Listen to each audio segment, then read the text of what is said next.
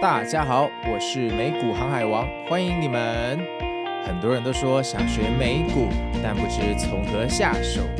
在这里呢，我会跟大家分享自己多年的实战经验和心法，和大家一起出海航行哦。让我们一起成为美股航海王吧。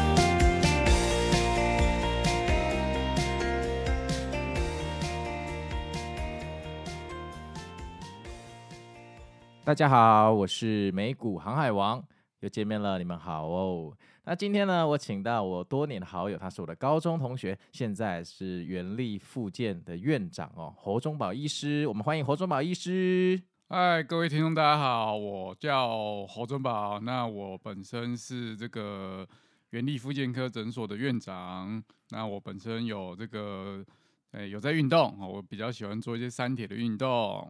那这个。这个航海王是我几几年朋友，二十几年，也超应该有超过二十年了。我超过超过二十年，对，对对，真的超久了。那我们刚好都在台北啦，啊，就约约来录个音好了，这样子。对对对，而且其实侯忠宝医师，我们在高中的时候，我们都叫他阿宝。然后我还记得以前高中我们读男校，我们最喜欢玩比腕力，然后每次跟他比腕力，那手都快断了，因为他从高中的时候就有六块腹肌，那个时候我们大家都还瘦皮猴的时候，所以他后来呃念医学院去去弄三铁啊，游泳，我们其实一点都不意外，一点都不意外。哎，就是运动是个好习惯啊。那。鼓励大家都一起来运动，这样子。我最近啊，想要开一个系列的频道，叫做“专业的散户系列”。那专业的散户系列就是定义为我会请一些来宾，然后这些来宾他本身不是呃在金融业工作，但是他们的职业是一个非常高度集中的专业的职业，导致他们其实平常可以关注股市的时间很不多，但是他们。据我所知，又把自己的财务打理得非常好，所以我想要请他们来来跟大家分享自己一些呃操作股市或其他投资的经验，然后我们再做一个对谈，让大家感受到其实其他的散户也是很努力在生活哈，不止你们，我们大家一起努力啊哈。那要不要顺便呃开始之前先工商时间一下，先介绍一下你之前写那两本书啊？哦，对对对，那我这个呃出道 出道数年 哦，又写了两本书哦，那。诶、可能第一，诶、第二本比较有名，那我先讲第二本。然后第二本叫《全身肌痛点地图》，那就是在讲说我们其实人都会有些酸痛啊，那这个疼痛很多都是肌肉的部分，那我们常常会搞不清楚啊。然后，比如说疼痛的根源到底是什么？哦，比如说，诶、去按摩按半天，好像都没有按到关键的点。那我这个这个书主要就是在讲这个肌肉疼痛的根源到底是什么？哦，你就照这个。按图索引就可以解决你肌肉疼痛。那这个是第二本，哈，这个是卖的比较好，大概有破万本啊，所以在出版社还算还还还不错，还算畅销。那第一本是我那个就刚当这个主治医师的时候写的，哦，那比较跟运动伤害有关，哦，它的名字叫这个顾好下肢筋膜，全身酸痛奥，哦，这个这个这个名字真的很拗口，哦，所以。他卖的也还可以啦，但是就没有第二本好。那第一本其实我觉得我内容蛮充实的啦，其实主要就是讲一些运动伤害啊，跟我们这个我们要跑步嘛，哈，我就我我个人是喜欢三铁，哦，三铁就是游泳，哦，脚踏车、跑步。那其实啊，这个很多都是跟这个脚有关系，哦，所以你的脚要顾好，所以它叫顾好下肢筋膜，就是把你的脚的筋膜顾好，那你全身就不会酸痛了，所以。这个第一本书主要是写从运动伤害的出发点出发这样子。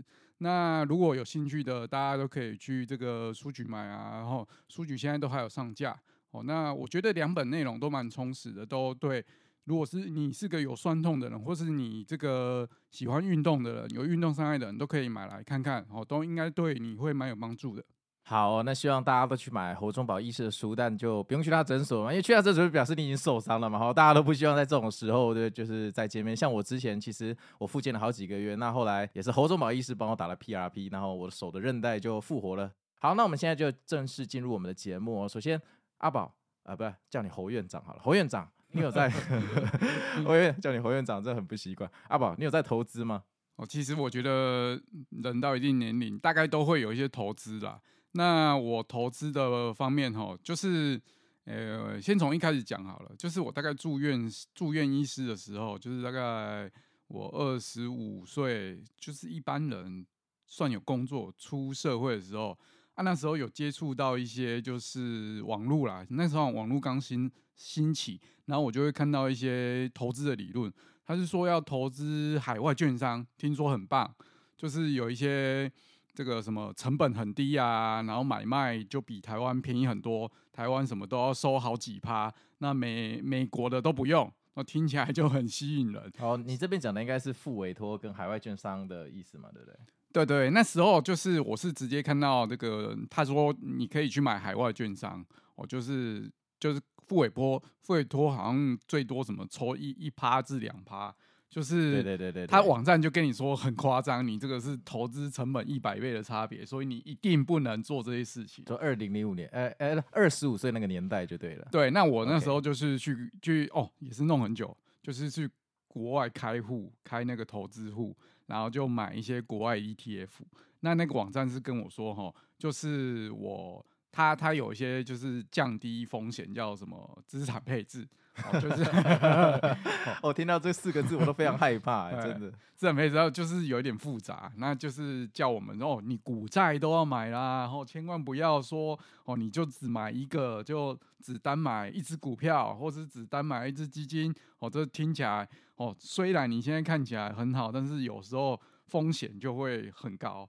哦，那其实二十五岁的时候看看过的东西不多。对。那最近这几年其实。就是如果有在投资的，都会都加掉哦。就是年龄越大，就是越注意风险。那我我本身是个医师啊，那从事复健啊，我我当然就特别注意这种风险的问题。那其实之前我是投资国外 ETF，也是觉得好像应该没什么太大问题吧。但是后来哈，我又看到一些这个最近有看到一些理论啊，他是说哦，你在你投资国外 ETF，哦，你突你要是突然挂掉了。你这个钱拿不回来，或是你的家人很难把钱拿回来，那我我是不知道到底是不是这样子，但是这个其实大家听起来都还蛮害怕。那个应该是你的钱比较多才需要考量的问题吧？一般的一般我们的小散户有有需要考虑这个问题？没有，我我我我觉得这种东西哦，就是说你你你丢钱去国外，可是你忙半天。可是这国这个钱好像就是假设啦，就是说我们以前什么存在瑞士银行，我超级安全，结果你突然挂了，没有人可以把钱拿回来，那你完全不知道自己在忙什么。对对对对。所以我那时候觉得很害怕，所以我就把钱全部退回来，然后在国内用一些副委托，也是买一些国外的这个 ETF 跟诶、欸、债券这些。所以我那时候就觉得，哎、欸，好像这样子有可能比较适合我。哎、欸，那我请问一下，就是在你开始去国外券商呃投入这个 ETF 到你已经开始意意识到这个遗产的问题的时候，然后监工付委托，这个中间大概过了几年？这应该不可能是第一个月就在做这种事了。大概这中间过了大概十年左右吧。十年哦，所以你刚刚讲的东西你进行了十年。对对对，对，那你不就是巴菲特那个？如果你买进一个东西，不要持有它超过十年，就别买进的一个忠实理论的实践者。你是巴菲特的信徒吗？诶、欸，我那我也不是巴菲特信徒，反正就是一些价值投资嘛。价值投资不就巴菲特嘛？对，对对，就那时候都会看啊，就是都都有看嘛。那时候就说哦，哦，你不要一直买进买出啦，这个都是什么扣很多手续费啦。哦啊，你要去找一些诶、欸、有价值的，然后慢慢等。所以你这十年你几乎都没有进出，非常少。那那你的当你的券商就就不就不就不就。饿死了，他们没有钱赚啊！啊啊啊！这个这个就是我我看到的投资理论就是这样。OK OK，我看到投资理论就是说，你不要一直进出，然后你要持有，然后有一天你就会发大财。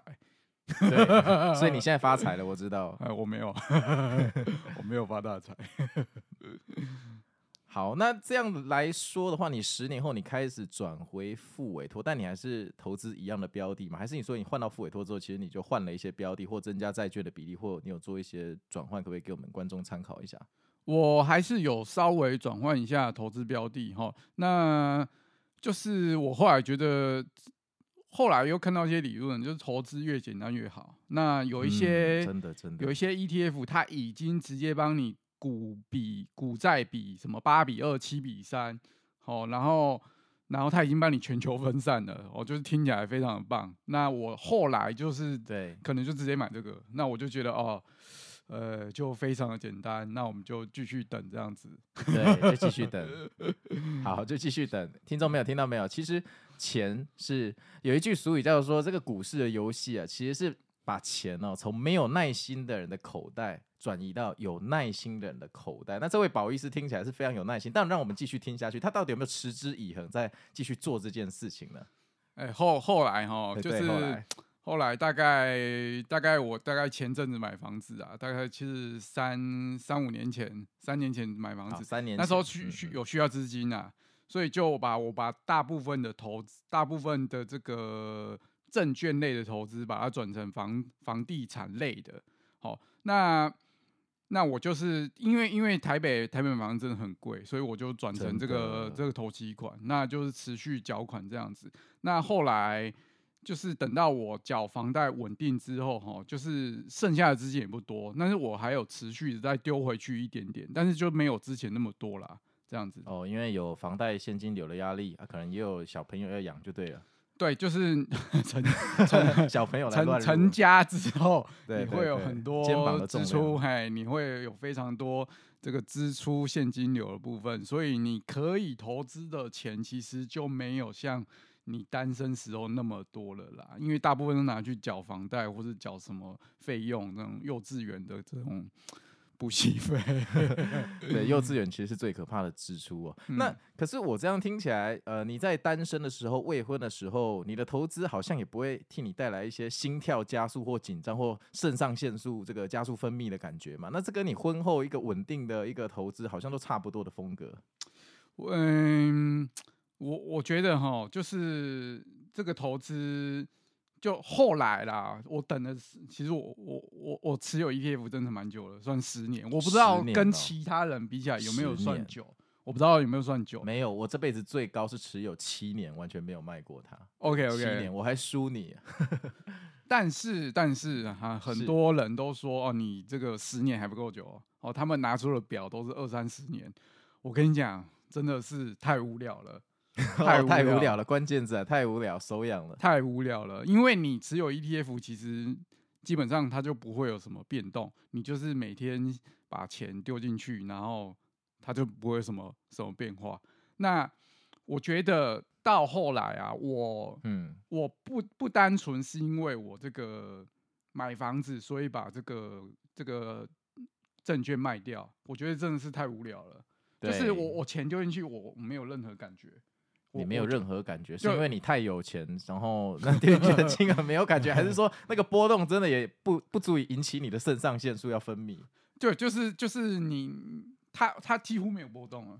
那你这样十年下来赚的钱是到底是多还是少？还是 OK OK 好，听起来这个十年 十年哦，好像应该要赚不少吧？哈，其实我们看到这个分享就是说哦，那个年化报酬率很多啊，哈，你这个。哎，放久一点哈，一年八趴、十趴、七趴都有，所以我放十年应该有七十趴。我跟你讲，没有复利的魔法，时间就是最大复利的魔法。其实没有，没有，没有是吗？我后来去检查哈，大概大概有有有有增长啊，但是真的没有很多哦，大概四十到五十趴左右。对，但但是我跟你讲，那时候是我住院医师的时候的本金，所以也没有很多。对，OK。那我后来算一算哈，我等了这十年。那得到的多的这些投资的报酬，我还没有算这个通货膨胀啊。大概差不多是我现在一个月的薪水。OK OK OK OK，这个这个听到这我听不下去，意思就是你看他十年的收益等于他现在一个月薪水，所以大家如果去元利复健有没有？如果要排队或挂号都挂不进去，大家就知道原因了，因为他们生意真的很好，而且最近是不是开了第二家？要不要跟大家工商时间一下？哦，有，就是我们原力现在有三家了哈，就是三家了，台北市基隆路嘛，哈，那第二家是在这个板桥江子翠，第三家是在永和。永和的这个德和路那附近，就秀朗国小附近的，那就有需要的，大家可以选一些比较近的院所去做治疗、做复健的。好，我们总共有三，目前有三家这个分所。好。三间你自己都会去吗？因为我之前是去信义路那一家，我记得你是一四有看诊嘛，所以你是其他天会去。嗯、对，目前哈主要是在台北台北基隆路哈，就是礼拜一、礼拜四。那永和目前有一天，那板桥目前是主要是支援啦，有医师请假才会过去这样子。OK OK OK，好。好，回到我们刚刚的主题哦，保医师十年持有 ETF 没有动过，实践价值投资，然后带来的收益刚好是他一他 现在一个月的收入。OK OK，好，所以呃，我想请问一下，那当你在做这个，因为十年其实蛮久的，然后你又是医学院的，你一定阅读过很多报章杂志，然后有一个理论就是说分散投资哦，可以呃降低风险。你那个时候是怎么对这个定义？你是怎么想？就是如何去分散？就是 OK 分散的部分嘛，对。那我那时候读到了是只有理论的部分，那理论他就跟你说哦，你就越分散越好，越安全啊，然后反正就是跟你讲一些理论。我跟你讲，理论终究是理论啊，这个理论终究是理论，理论终究是理论。尽信书不如无书啊。对，等到有一天突然大崩盘的时候，哈，好，你就会觉得，哎，那个这个时候就会分成两个，好，第一个哈，就是有人买个股，你就会听到某些个股，比如说最近有些什么。我不知道哪里的银行股突然什么哦，听起来是哦，金融股这么稳定，一定不会有问题的啊。然后什么暴跌九十五 percent、九十九 percent，哦，这种当然那你就想说哦，好险，我是分散投资。对对对对对。那其实分散，我觉得是是正确的啦，就是你你要尽量分散，因为那个个股其实风险都有点太高。当然分散，你就不会有什么一夜致富的问题。哦，那。我跟你讲哦，买这些 ETF，你过程就一直听到有人跟你说他买了什么什么股，看到别人涨了多少倍，对，限时动态打卡，但这些人在熊市的时候从来不打卡。对对对对。所以啊，我跟你讲啊，所以这过程中一直会有许多诱惑跟你来讲，你跟你说你应该要去买一些标股，或是买一些个股，买一些很棒的股票，它可以一瞬间让你发财，涨两三倍。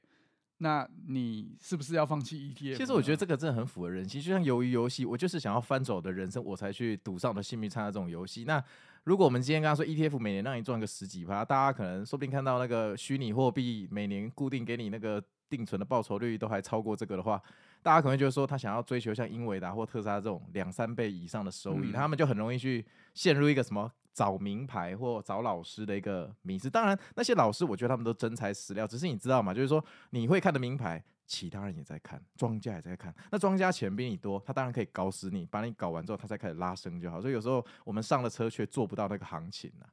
对，那那我我我主要是站在消息面啊。那比如说我们平常没有在研究一些股票，那突然有一天股票跟你说，哦，这是前景特别好。哦，你那个其他持有的已经赚多少？那你这时候进去，通常都是当韭菜。欸、可是可是你要知道，我我我自己有一个私下的问题，就是说你身为一个医师，那你知道医师就是广结善缘。据我所知，我有另外一个朋友在当骨科，他每开刀过一个病人，那个病人就把他当再造之父，因为他救了他的性命。嗯，那我想问说，那你？因为复健是一个更长久的关系，譬如说我去开刀只会开刀一次，嗯、但复健我可能要在这边连续复健好几年或好几个月。你跟病人的友谊一定是比其他的医师更深厚。那这种情况下有没有可能更容易听到一些内线消息？因为他们都把你当再造之父啊。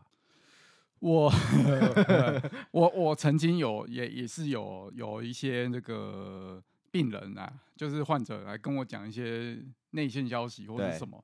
但是我我也曾经有有有下下单一点，Okay. 就是我有下一点，但是我后来发现，就是这种这种东西报名牌这种东西个股，他报名牌只是给你报个股啊，不会跟你说你去买 美国大盘，对对对对，我再给你报个股。那我跟你讲哈，他跟你报的时候，通常都是剧烈波动的时候，就是你买了，有时候你不知道什么时候要下车，好，然后或是你。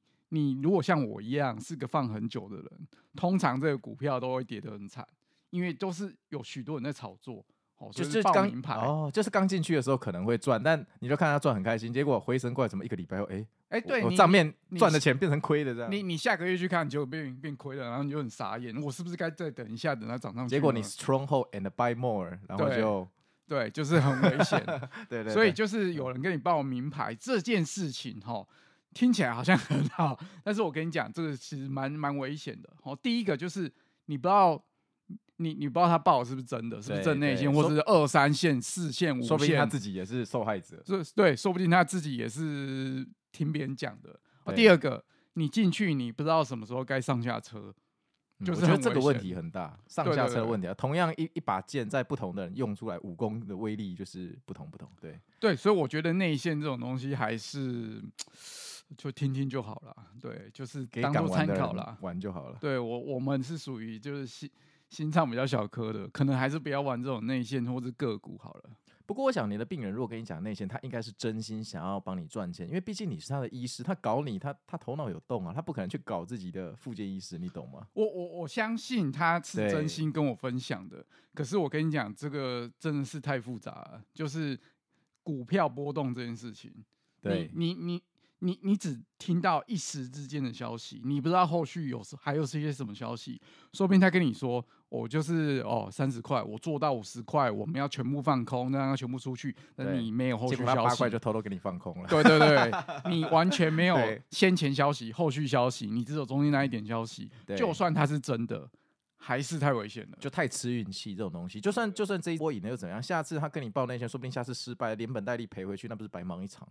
对对对，我觉得这个都是风险太高了。嗯，了解了解。那我觉得你也蛮厉害的，因为你在二十五岁到三十五岁这个我们号称这个青春年华的时间，你居然愿意报 ETF。你知道今天早上有一个读者传讯跟我聊我 p a r k e s t 然后跟我说。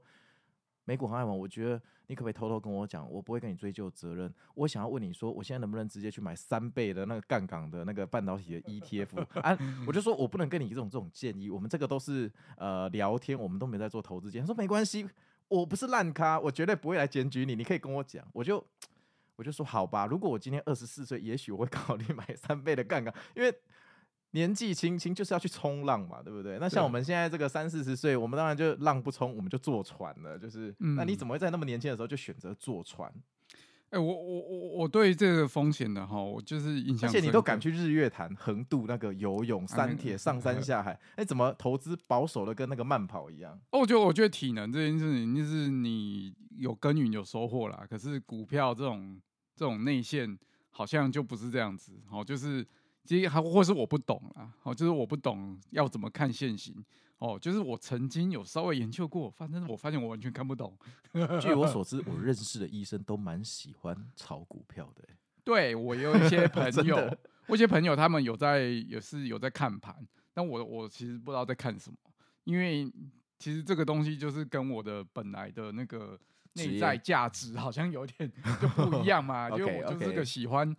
这个 buy and hold 的人，所以我就不会去炒股这样子。那当然也有听到这个真的是炒股赚很多钱的人，但那时候就有点心动了。可是回到家就发现啊，这个真的是不是不太适合我来玩这样子。嗯，对对对对，当然这是获然率的问题，获然率再低，但总会有一两个很成功的，然后让我们很羡慕那报酬率。但我们投进去的时候，我们可能忘记考虑，这一千个人里面可能只有半个人像他一样，所以大部分的人还是战那个战死在沙场上哦，用他那种做法。所以，我们保医师就是可能他这方面价值观比较保守，比较务实，所以他在很年轻的时候居然选择投 ETF，而且我猜你是投一倍，你没有投两倍跟三倍的杠杆 ETF。没有，我觉得那太可怕了，我觉得太可怕了，crazy。我现在听了我都快听不下去。我们没有事先 re 稿，我们这一场 Podcast 我们是即兴的，我们只有写纲要。对，这太夸张了，二十几岁。那我我其实后来，哎、欸，我我就记得啊，你去银行开户是不是都会勾那个什么投资风险偏好？风险你是哪一个？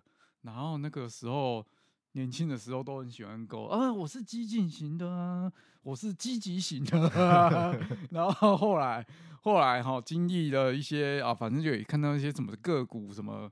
跌跌的跟什么一样啊？股票跌跟什么一样？然后后来你就会想说，我都是勾稳健型好了，因为年纪大了，好像还是稳定一点比较好了。那这样你的理专一定会推保单给你啊，因为你稳健型，他就不会呃推一些比较激进型的产品，那一定要推那种保单啊，就是保本几年后可以做什么做什么那一种。是有啦，就是嗯，也是最近几年觉得自己好像变得比较保守，所以也是有买一些看起来比较安全的保单啊。但是我觉得，就是我觉得还是要分散啦。就是你的，就假设你的财产是一百分嘛，我觉得就是你可能可以持有一些啊，比如说我现在有房子嘛，哦，你可能持有一些房子哦，然后有一些是诶可以流动的，比如说股票，哦，那我觉得就是大概持一个比例吧。我觉得我个人觉得啊，理想的比例是一半一半啦。哦，所以保医师这边讲了，他所谓的分散，其实不是指债券跟股票，他现在讲的是更广义的分散，就是说我一部的我一部分的财产在房地产，那一部分可能是保单，另外一部分才是股市。那股市被称为可及时变现的资产，其实它等同于现金。那房地产周转慢，保单就更不用讲了。所以你的意思是说，是我现在讲的这个意思吗？嗯，对对对，okay, 我的意思是这个广义的资产配置，哦，就是说。呃，我们可能有持有不动产，然后持有动产。那后来就是我，我也会有这些观念哦。其实，嗯，也是前几个月朋有有有朋友啦，他比较国际化，就是他比较常出国啦。他可能也是以前在外国留学。他跟我说：“哦，那个你会不会担心这个台湾发生战争啊？”那我第一次听到的时候，我就 会会吗？我就想会吗？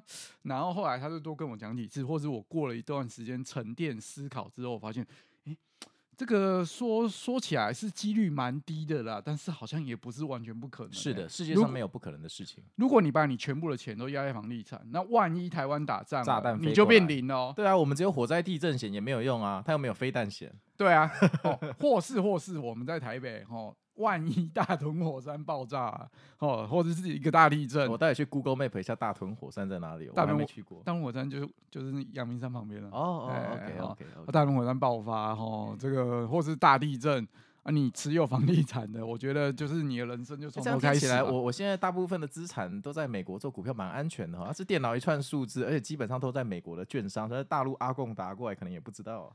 对，如果真的发生战争，听起来是这些可以转马上转换成钱的东西是比较安全的啦。因为找到另外一个理由开海外券商了，各位同学，你至少去国外嘛，好，你去国外你还可以提出一些钱来，你马上可以用。人不一定能去国外，但是至少国外有一笔钱，你有你有你有钱可以吃饭，好，你有钱可以这个假设假设真的打仗了，假设虽然几率很低，好，你可以去假设你可以。跑到国外哈，你至少还可以住宿，嗯、还可以吃东西。你必须要手上有一些可以流动性的东西。如果都是房子，就是就是真的风险还蛮高的这样子。嗯，对，我觉得我们这一集标题好像应该要改成如何为战争做准备，做好你的避险，准备逃亡。哎、欸，那阿宝，我想再请教一下哈，就是。当初你在做住院医师的时候，为什么会想要开始接触投资？因为其实很多人到三十几岁，他还是都完全不碰股票，他只想要专注在本业。他玩，他就是可能从小就是被被被恐吓说这个股票一定会输光钱或者怎么样。大家有很很多人是完全不理财的。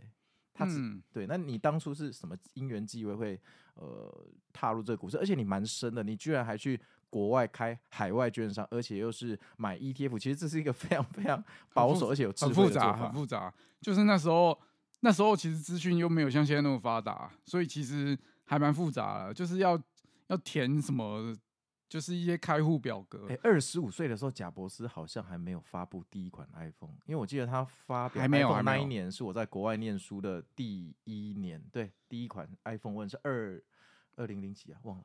嗯，那时候还没有 iPhone，快要金融海啸那个时候，他发布第一支 iPhone。对，那时候还没有 iPhone。对对对对，对，对，那就是研究了很久。那其实长辈也是会跟你说股票很危险。那其实小时候就会听说了，那他们自己也还是都在买啊。危险还是要买就对了，危险都还是在买啊。那我我自己哈，就是哎、欸，以前我买过一些个股，哎，那就是 就赚几千块啊，就觉得啊，哎，好像。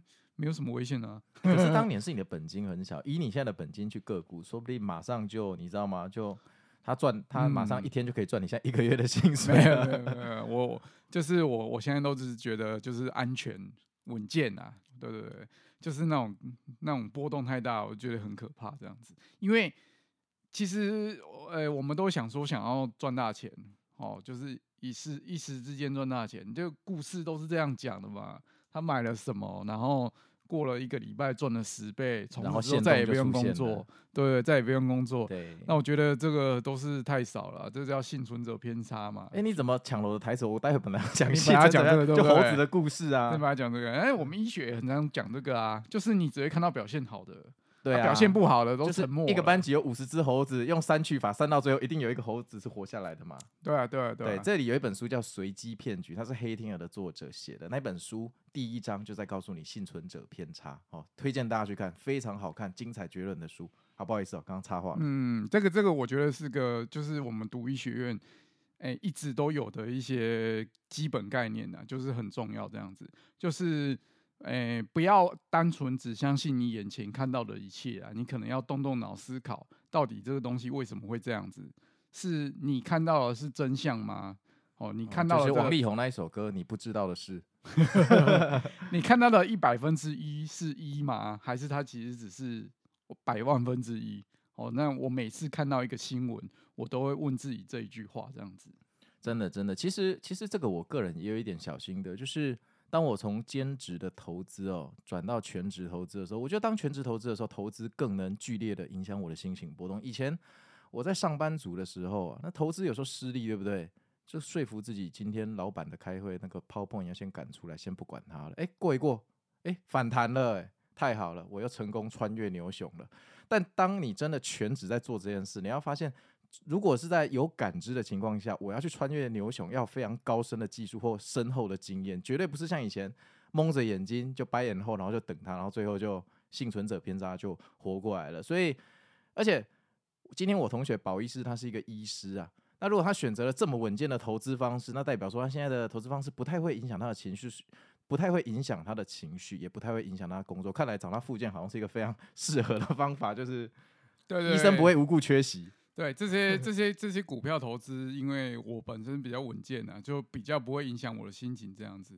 那，诶，我我有一段很小很小时间，哦，有去，譬如说融资或是借钱去买。那时候我觉得我连晚上睡觉都睡不好，后来我就把它卖掉了，因为我觉得。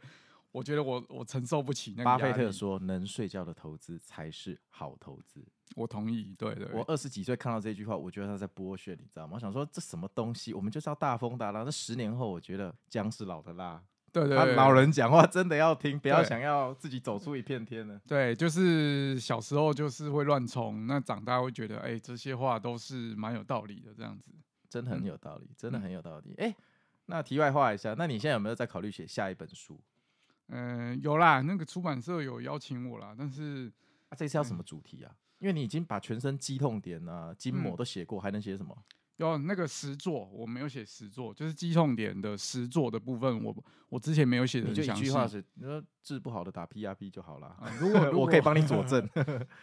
如果如果大家都这么单纯，那当然也是 OK 了哦。那其实很多民众都想要自己怎么解决这个这个问题啦。那我我可能会深入到这边，但是目前目前还没有要写啦，因为我跟你讲哦，之前我每写一本书就胖五公斤，所以我写两本 书胖了十公斤，所以我觉得写书真的是一个压力很大又很累。平，均写一本书大概耗掉你几个月的时间？可不可以参参考一下？诶、欸，第一本书在一年，一年；第二本书六个月。都是同一个出版社吗？不，不同出版社。好，那第一本书就是当然比较没经验嘛，就散着写，想那时候写，拖后来拖一拖就拖了一年。第二本书就是有有经验的，就知道大概嗯大概什么时候要认真写，做就是用力写这样子，所以他就比较快。哦，但是还是要花到六个月左右。了解。哎，那那那时候可能这个工作也没到没有到现在那么忙，那时候没有小孩。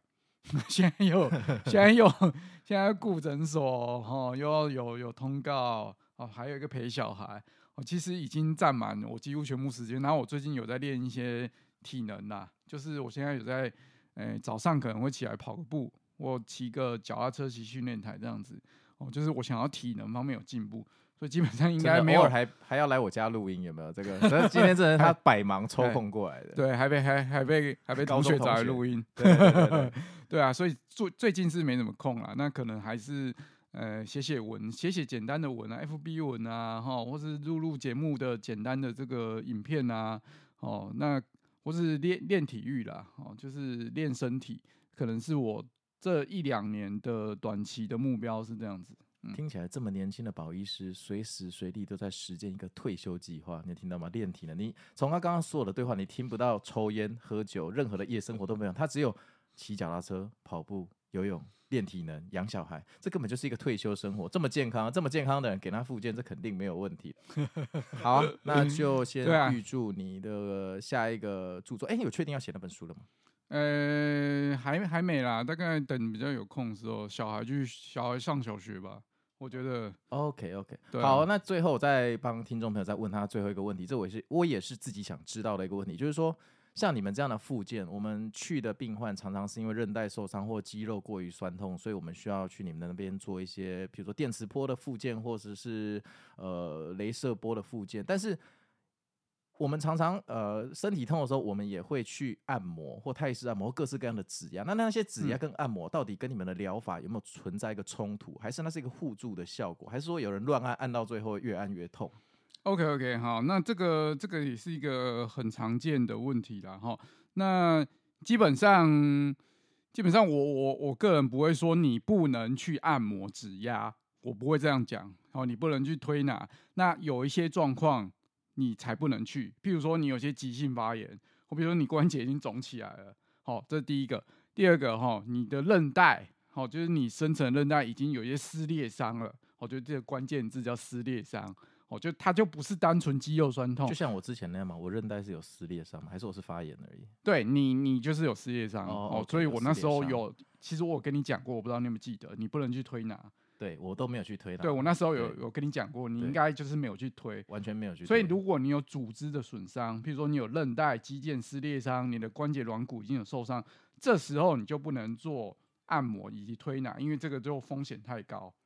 了解了解。那如果你只是单纯肌肉酸痛啊、姿势不良啊，你就去做一些按摩，就我觉得这都无无妨啦，反正就是放松就对了。那这个一般复健跟按摩有什么不一样？哦，其实按摩其实就是就是放松肌肉而已。那那如果你是来复健或者来复健科诊所，我们是有一个目标的，你有一个进程的。比如说，我会知道你的手腕受伤大概多久要好。哦，如果你多久内没好，就是应该有一些什么问题，你可能需要做进一步的检查，我才能帮你解决后续问题。就是你不会就说你来不会那么短期，你来做完就结束了。我们会有一个计划。哦，你大概多久会好？如果你没好，你要怎么办？哦，就是这个不可能按摩会跟你讲。听起来你这个附件像长期投资，然后这个按摩像当冲了，可以这样比喻吗？如果就股票，股票，股票观点可以这样讲。真的、哦，我今天所以听众朋友你要知道，你今天去按摩，你就是在做当冲一个晚上，好不好？天亮后就走人。但是如果你去找保医师附件，它是一个长期的投资计划，而且进场前就会想好，如果没有效要怎么办？这就是我说的，要有一个停损点跟脱逃计划。嗯。就是一个比较完整的计划啦。如果你是来一个正规的复健科诊所，照理来讲应该是这样子哦，就不是你你今天，比如说你今天酸痛电完就没了，哦，就就爽完就没了，哦，这个其实是有一个长期计划，当然也是要配合我们的医师啊，就是固定回诊，然后跟你讨论。那有的人会觉得，哎、呃，我没那么严重啊，当然啊，你就没那么严重了，所以你就随便都会好啊，你休息都会好。但是有些伤就是不是休息就会好的。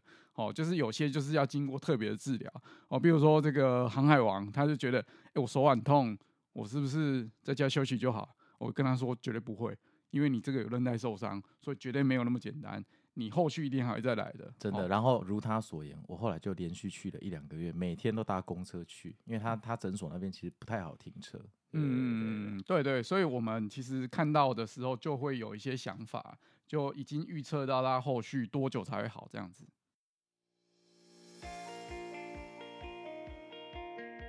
好，那这个就是今天的全部内容。我要再次感谢我的高中同班同学，这个侯宗宝侯医师哦，他现在也是原力复健诊所的院长，然后他的店面啊，在这个信义区的基隆路哦。